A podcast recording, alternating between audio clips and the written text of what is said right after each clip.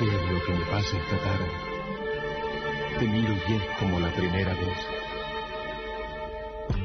¿Qué pasa pues? ¿Qué pasa pues? ¿Qué pasa pues? ¿Qué pasa, pues? No quisiera hablar. ¿Qué pasa pues? Eh, bailamos Eres la frase amorosa que No nunca cambias más, no cambias más, no cambias más, Eres mi pasado y mi presente, nunca más. la que siempre me está inquietando. No cambias más, yo tengo pruebas, siempre me atormentarás con promesas. ¿Querés Pareces caramelitos, algo, mami? Dame, dame, dame. Caramelos, ya no quiero más.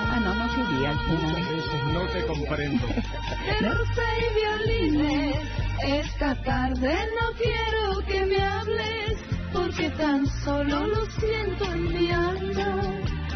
Cuando me trae el amor de verdad, no cuando mientes y luego se verá.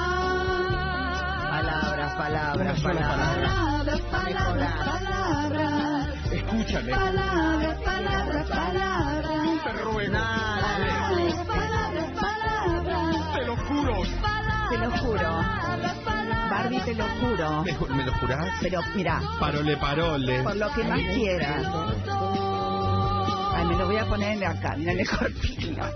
Me gusta. Ay, Hablarte me gusta. como la primera Me hace vez. acordar cuando era chica. Bueno, reina, todas listas. Bueno, me encanta. Hoy vamos a hacer segunda y última parte de un señor que para los que no escucharon, eh, la- Michelangelo. Ma- no digas Mick Jagger porque ya te escuché hoy.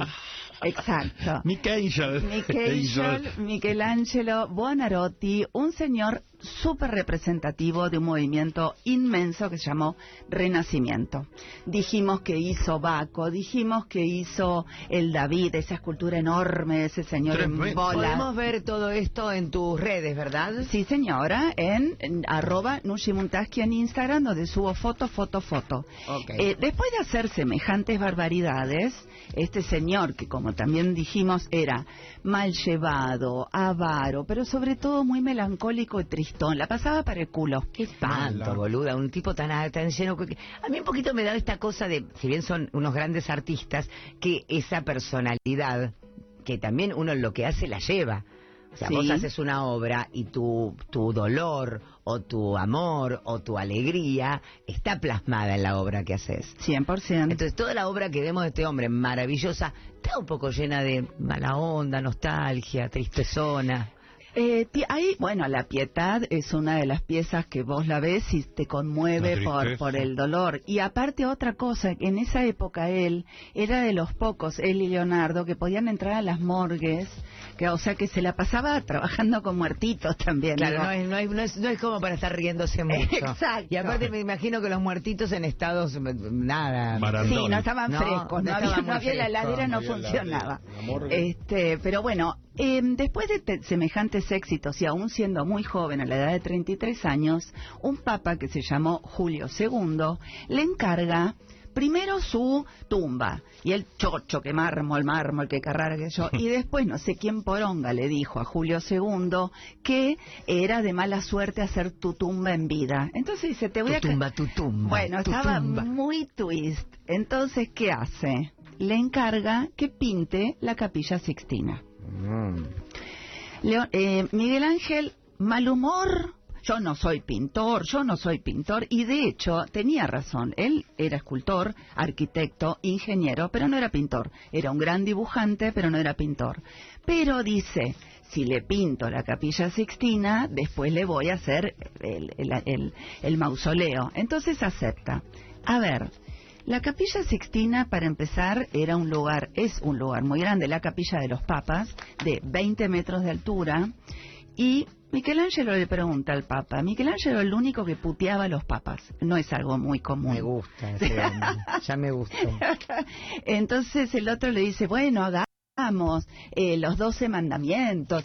Y él dice, no, no, te voy a hacer como todo un recorrido de la Biblia. Pensá negra que esa cúpula primero que es redonda.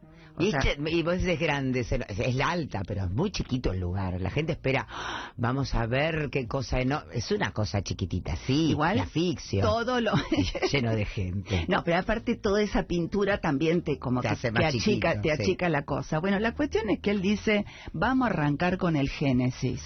Así nomás. Y es muy lindo lo que hace también, porque hace cosas que nadie se hubiese animado a hacer, que es tocar la historia de la Biblia.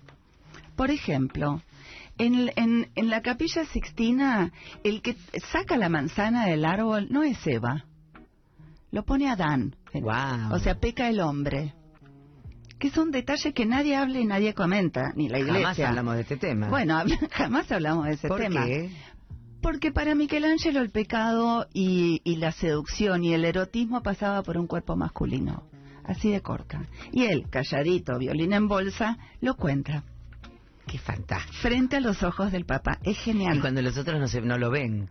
Los ¿Viste otros dicen, cuando- no, sí, claro. que es lo que poco que, que- salvando las distancias Charlie García en la época de los milicos hacía música y estaba todo prohibido todo prohibido y él hacía música que ellos no veían lo que le estaba diciendo Totalmente, los dinosaurios. los dinosaurios van a Hola. desaparecer, se los cantaba en la cara Sí. y los tipos no lo veían, pero tenían su lista de no se podía escuchar pecado rabioso, no podías poner esto, no podías poner, tenías que Sí, Mercedes Sosa. Mercedes sea, Sosa, no podías cual. escuchar nada de eso, pero él tenía el arte suficiente como para en su cara decirle lo que ellos no, no- veían. Con un nivel de intelectualidad superior. Superiores. Exacto. Y este señor lo pone a Dan. Pum. En el- no lo puso en una obra que se fue a ver a un, a un museo. En la Capilla Sixtina, donde están todo el tiempo chupando vela. Exactamente, y la que se y es también es hermoso porque en el momento que están Adán y Eva retirando la manzana y en vez de ser una bicha es un personaje medio humano, medio medio cuerpo de la que se arrastra em, y al instante en la escena siguiente cuando ya los está echando Dios son unos monstruos, están desfigurados, son Mm. o sea, es como una especie de historieta lo que se mandó ahí, ¿viste? Y todos los personajes alrededor. Trabajó como un loco haciendo andamios, cuando una época que no se hacían andamios, trabajando prácticamente solo y la pintura que utilizó, el tipo de arte que utiliza se llama pintura al fresco. Claro. ¿Qué es la pintura al fresco? Como dice la palabra, se prepara la pared, en este caso el techo, con cal, ceniza volcánica, arena, o sea, es una... y se pinta con ese material fresco. ¿Por qué pasa eso? Que es genial, porque entonces no se va con el tiempo, no es que se descascara. Él decía, la pintura de, de, tabla es para las mujeres, los frescos son para los hombres. Otra vez que dale con los hombres. y dale con pernía. Este, pero bueno, entonces, estos frescos le permitieron a él que las pinturas, imagínate que la capilla Sixtina fue pintada hace eh, muchos, muchos, muchos, muchos años, en el 1500, eh, todavía está impecable. Salvo en el 1994 que se hace se hace un pequeño retoque, restauración o puesta a punto, pero los colores que utilizó no eran colores que se usaban para temas religiosos. Usa rojos, usa, o sea, normalmente siempre el celeste, el cosito, el cielo, el dorado. Acá le mete rojo. Rojo, pasión. Pasión, Claro, exacto. claro. Y utiliza lo que se llama escorzos, que son cuerpos como volando en el aire. Es una locura, o sea, un poco utiliza como si fuese pasar las esculturas, hace un 3D y un uso de la perspectiva, que también la perspectiva nace en el Renacimiento. La cuestión es que todo lindo, todo lindo, cuando entra, el- no, no dejaba que nadie entre. Un día al- a este Julio II se le ocurrió entrar sin pedir permiso. Uy, ¿qué le hizo? Eh, le tiró un balde de cal al Papa, que casi lo Me está mata. jodiendo. No, no, no, real. Que lo medio le dijeron, eh, molto, cuidado, cuidado. Cuidado. Cuidado, ¿cómo se dice? Vos sos la careful, italiana. be careful. Bueno, be careful. Entonces le dice, be careful, pero le cayó al lado. O sea, hizo un atentado hacia el Papa, abandonó la capilla Sixtina y desapareció unos meses. Nah. Oculto, el Papa buscándolo por todos lados. Ofendidísimo. ¿Cuándo vuelve? Ahí empezó. Rompo todo, esto no me gusta. O sea, chicos, eh, era un señor con un carácter muy podrido, Ah. con un genio. No le gustaba nada de lo que hacía. Bueno, pero los artistas son. ¿A vos te gusta la obra que haces? Al principio. Yo he roto muchas de mis obras. Me dicen, no, no, no, a la mierda, aún gastándome ¿Pero por fortuna. qué? ¿Por qué te agarra? Quiero Porque saber no eso. es lo que quería hacer. No estoy contando lo que quería contar. No es solo técnico. ¿Pero por qué? A ver, pero eh, eh, ¿falla la técnica o falla qué? Cuando no estás contando lo que querías contar. ¿Qué sé yo? Si hago un tomate me parece, no, tiene una forma de mierda, parece un zapallo, tiene una mierda, tiene una mierda, este rojo no me gusta, una mierda. Y empiezo a patear y lo termino rompiendo al, a lo, sí, a las patadas. Bueno, y no sos Miguel Ángel. No. Y, o sea, el artista tiene, eh, se enoja consigo mismo, me parece. Pero yo creo que parte en la del búsqueda, enojo en la búsqueda del arte hay enojo, Pero yo creo en el enojo. pero está muy bien. Yo creo en el enojo en todas las disciplinas del arte, eh, creo en la perfección, esta cosa y también creo, viste, a ver, cuando te sigue doliendo la panza cuando te subís a un escenario o cuando presentas a alguien Totalmente. o cuando haces un programa, tiene que, el día que eso no te pase, renunciar, ocuparte de otra cosa, el día que no te moleste las cosas cuando salen mal, o- olvídalo. Vos, Barbie. No. Ay, la quiero. Eh, bueno, después de este gran éxito, él hace solo la cúpula. Solo la cúpula.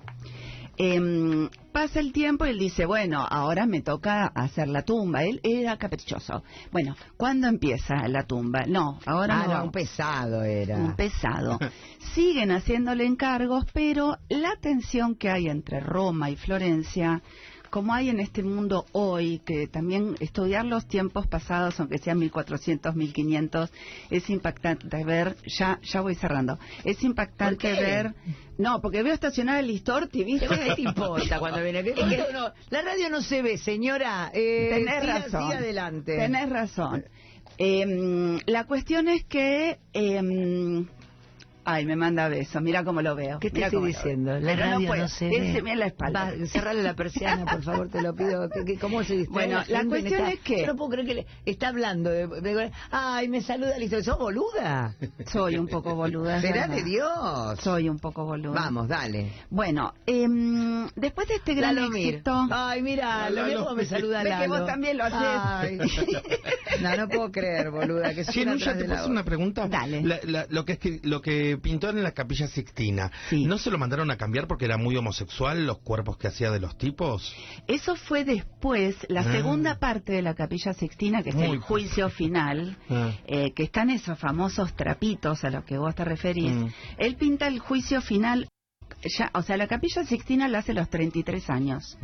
Después, pasado un montón de quilombos y él como era ingeniero y arquitecto, lo pone en el medio de todas esas guerras intestinas de, de Italia, lo ponen a hacer fortificaciones. Ahí te das cuenta cuando la guerra te caga todo artista. Sí. Entonces, em, él deja, suspende todo su trabajo hasta que en 1542 él tiene casi 70 años. Wow. A los 68 años le dice, vamos a terminar la capilla Sixtina. Y él dice, ¿what?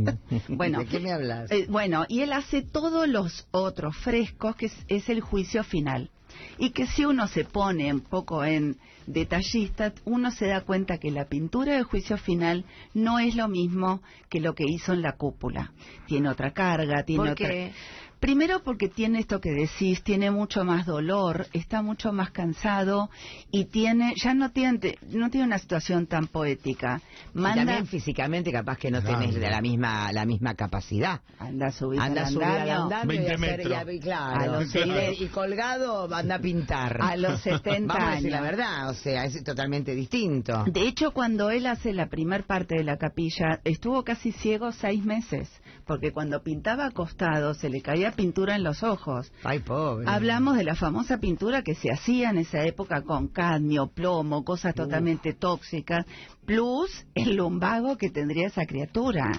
Porque imagínate, boluda, ya nomás de imitarlo me duele. Mil dos- Sí, por 1200 arriba. metros de pintura, es mucha pintura.